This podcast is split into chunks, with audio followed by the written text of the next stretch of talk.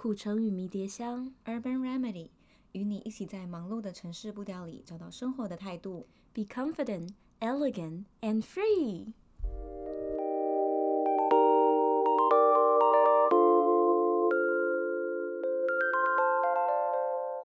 故事的一开始呢，就是我认识了一个男生。那这个男生呢，他当我看到他的时候，我就觉得啊。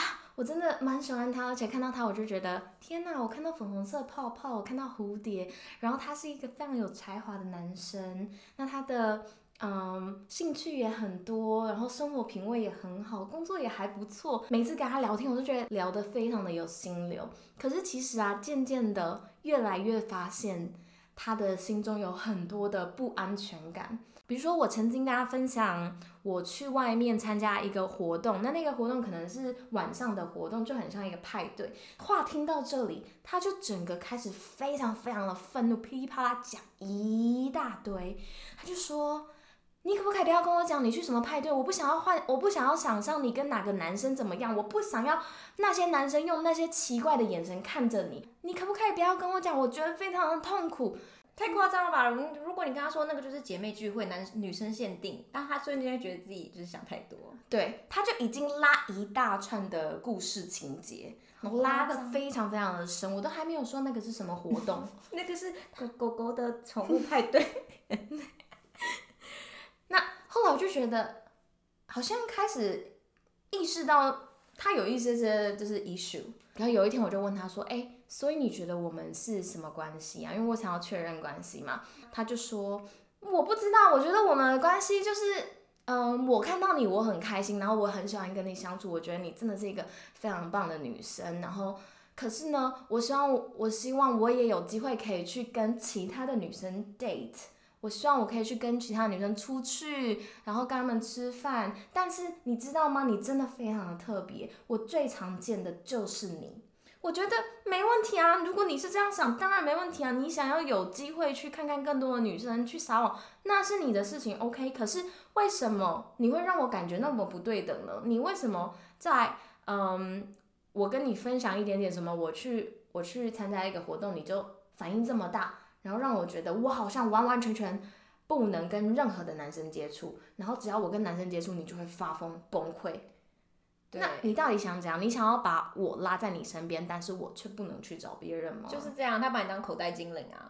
嗯，一打开口袋就可以看到你，就觉得好开心、好安心，然后自己不想看你的时候，就可以去外面看其他女生。对，所以我的眼睛只能看他，但是他的眼睛可以去看其他女生啊。如果他想要看我，又回来看我，所以我只能看一个方向，我是被锁住的这种感觉，我觉得非常的不自由。你就是后宫嫔妃啊！皇上想翻你牌子就来，嗯，所以我觉得这个男生其实他非常的嗯不想负责任，但是他又想要索取一些东西。他是不是有？因为你会说他是 nice fuck boy，是不是因为他有说出就是一些就是觉得嗯没关系啊，你去也可以，可是他听起来明明就不行。对，因为他要跟我说。你知道吗？我还是会想要可以去看看其他女生，跟其他女生约会。可是我不想要听到你跟其他男生怎么样。但是。就是这是一个自由的社会，你如果想要去，你那是你的自由，你还是可以去。可是谁请你不要告诉我吗？我真的会很难过或什么。然后我就觉得你演够了没？我要走了，拜拜。没有，我没有走，我还是经过了一段就是很长的、很痛苦的挣扎。因为你那时候很喜欢他。对，然后我其实后来厘清为什么我那么喜欢他，然后走过一遭，我才觉得我从这一段错误的关系里面学到了非常多的事情。对，这就是我跟一个 nice fuck boy 的一个。经验，亲身经验，非常的痛苦。那我们就针对你说的故事，我们来做一点讨论。因为我相信你刚刚的感受，应该大家都有共同的感，就是共同的经验啦。就是在明明知道对方是错的人，为什么还一直不赶快出来？对，可是对你，可是是因为你在他还很好的时候，你就已经投入了很多很多感情，但是等到你发现他不对的时候，出来已经来不及了，对不对？我就是全心全意花我非常多的心力在他身上，因为我很期待他可以变成我的男朋友。那时候是十拿九稳的，觉得应该中了中了这样吗？对，但是他最后给我的理由就是他没有打算要进入一段很那个认真的关系，那他还想要去看看其他的人，可是他希望我在他身边。那我就觉得你在跟我要一些我不能给的东西啊，因为我想要的东西是一个健康、认真、长久的关系。我想要一个人，我可以真的是非常非常的信任他。可是看似你只想要 have fun，对，可是当时你的状况是你都知道了，他就只想 have fun，你走出来的时候还是蛮痛苦的，对，很难抽身，因为你就是不愿意去放下，在一开始。你的你跟他的那些粉红色泡泡，你就是不愿意去放下你们曾经拥有的那些很很像，就是充满爱的感觉。我觉得那时候的我是在怀念那个曾经被爱的自己，因为我现在已经讲到哭了，我有吗？就是流汗吗？我们是非常那个非常就是 cheap 的 studio，怕冷气会收到音，所以我们不敢开电风扇，也不开冷气。所以我刚才不是眼泪，我那个是汗。那嗯，Ariel，你在这段感情，你可以总结一下你学到最大的事情是什么吗？我觉得我学到最大的事情就是，当你想要进入一段认真的关系，你必须要有技巧的，在一开始的时候试探一下这个男生他到底想要的是什么，他到底是只是想要 have fun，或者是他也会想要一个认真的关系。那如果他从头到尾他就只是想要玩玩，那你知道你自己不想要那些东西，对你就是不要陷进去。对，哎、欸，我觉得你刚才讲的很好，就是有技巧的去试探。因为有时候如果你直接宣之于口，问说，所以你现在到底想要怎么关系？跟你们才认识三天，你这样问别人会吓死哎、欸。对啊，所以是慢慢的、慢慢的看，慢慢观察，不是真的要问出来，嗯、就是像闲聊的感觉，问说，哎、欸，所以你觉得你三十岁的时候会你想要干嘛？我说，哎、欸，你有你不觉得小孩很可爱吗？你有觉得小孩就是你，如果你要生，你会生男还是生女？嗯、像这种的。对，那你的爱情观是什么呢？我我我通常我就可能会聊说，哎、欸，所以。你会期待一段认真的关系吗？你会期待一个长久的关系吗？通常这个时候男生可能就会跟你说，呃，我现阶段可能没有，但是当然以后会想要啊。像这样有技巧，现在可以问出一点端倪啦。或者是我自己，我也蛮推荐一个就是方法是。你可以问，你可以讲一个你身边可能虚构的或是真实的渣男故事，讲给他听，对，问他反应。因为如果他就会说还好吧，我觉得现在就这样，你大概就知道这个人的道德观大概就是在哪里。嗯嗯嗯。可是如果他还是觉得我真的觉得这样不太好，如果真的喜欢一个女生就要负责任。他如果这样讲的话，其实你可以大概百分之八十的相信，但是。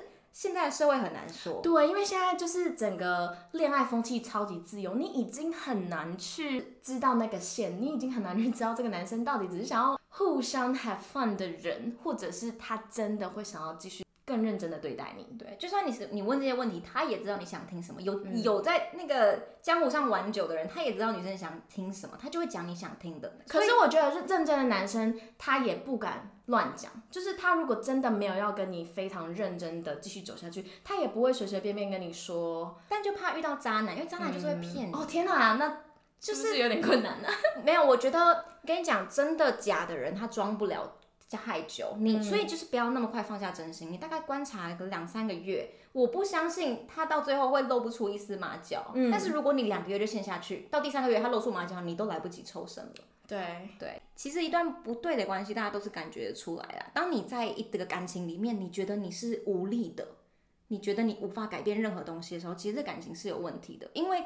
爱其实是使人强大的，嗯，但是如果你跟这个人在一起，他却一直在消耗你的精力，其实你们的关系是出现一些问题的，是要有警讯，嗯，对。虽然我也相信大家不会就是马上就是叮，然后就清醒，但是我觉得要慢慢的唤醒自己的理性，多多去找一些外部资源，比如说心理咨商师的影片，或是听你的朋友讲。其实我觉得就是有些人呢、啊，他们明明知道他们在错误的关系里面，可是他们无法自拔，这种人就很像他们在洞穴里面，所以。外面的人需要对着洞穴里面喊十次、二十次，洞穴里面的人可能才会听到。对，那你陷得越深，叫越多次。对，所以你就是一直去。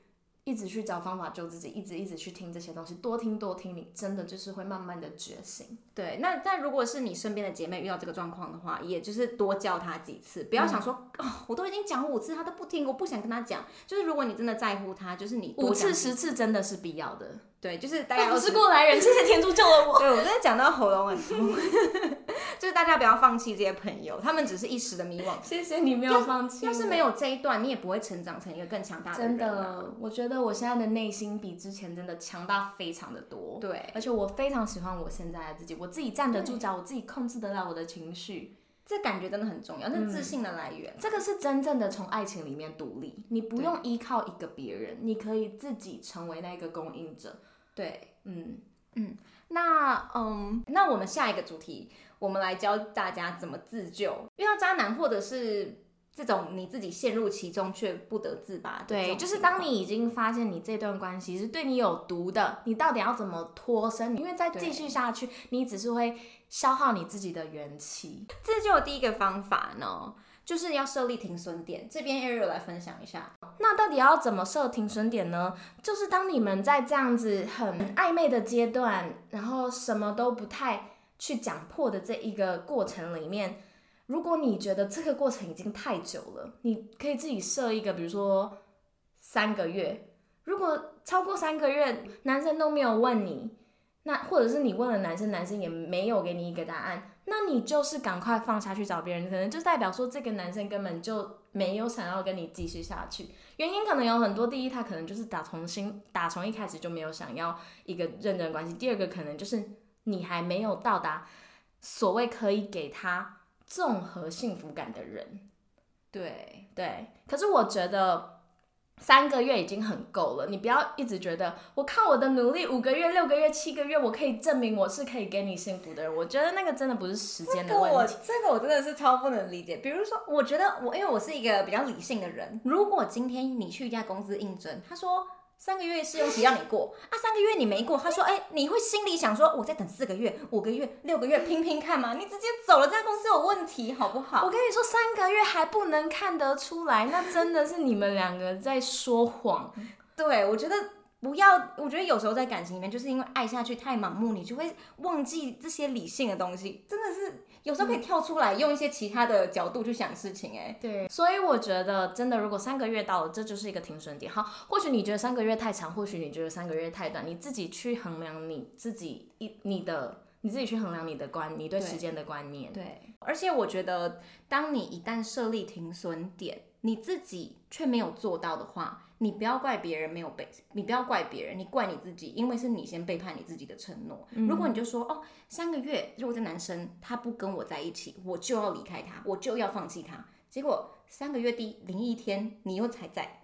哎、没有那么严格，好不好？然后就严格，好，第四个月，好不好？给你一个月的延延长期。你第四个月还在，那你到底把你自己对你自己的承诺当什么？那第二点会建议给大家的自救法呢？就你在进入下一段恋情之前，你不需要跟别人讲，你自己跟你自己设定好一个约定，就是你可以想一下。关于下一段感情，这个人一定要符合的特质是什么？嗯、是一定哦，因为我觉得有时候在在写这种条件的时候，会写得太像许愿池，就是哦，我想要他一百八，我希望他有腹肌，我希望他年薪百万，我希望他牙齿很白，像这种很小的东西。但是你也知道，像如果你许这种愿，当你真的进入那关系，你可能会遇到一个不是这样特特质的人，你也很喜欢啊，然后这些。你自己设定好的东西就会被抛之脑后。我们现在讲的不是这个，今天设定的底线是指说，以你身为你想要找另外一半，他必须要拥有哪些核心的价值？嗯，这边讲的核心价值呢，是指说这个人要有诚实，要诚实，他很善良，他是个孝顺的人，他是个守信用的人。嗯，这些底线是不管换成千千万万种人都必须要守的，因为这是你遵从的道德观、价值观。那如果这些人没有符合，就代表你们三观不合，其实也不用放真心下去，就不是对的人了。对，而且我觉得，如果你把这些东西都写下来，很清楚的知道这是你一定要有的另外一半的条件，你才不会来者不拒，好像每一个人都可以。对。那第三个呢，想要分享给大家的自救法是。在你还没有跟暧昧对象确立关系之前，你永远都要留一手底牌。底牌的意思是说，你不要把你全部的真心都放下去，你要留一点真心在自己身上，嗯、因为你们八字都还没有一撇，对，你还不知道对方到底想要的是不是跟你一样，他真的想要一个认真的关系吗？但都还没确定之前，你都已经把你的底牌丢了，底牌丢了那种。我赌啦，我赌你就是全压，对，全压。我赌你就是会当我的男朋友。对，我赌这段感情一定有谱，一定有结果啦。我整个真心都下去了，我就不信不会翻盘。到最后那个男生说：“对不起，我有一条龙。” 不是，我说错了。到最后那个男生说：“好了，我根本没有想要跟你有继续的关系啊。”那你就什么东西你都没有办法再出了，你就会非常的不甘心。对，其实是那种无力感，就是啊，对我真的没办法耍酷，因为我所有的酷都丢在桌上。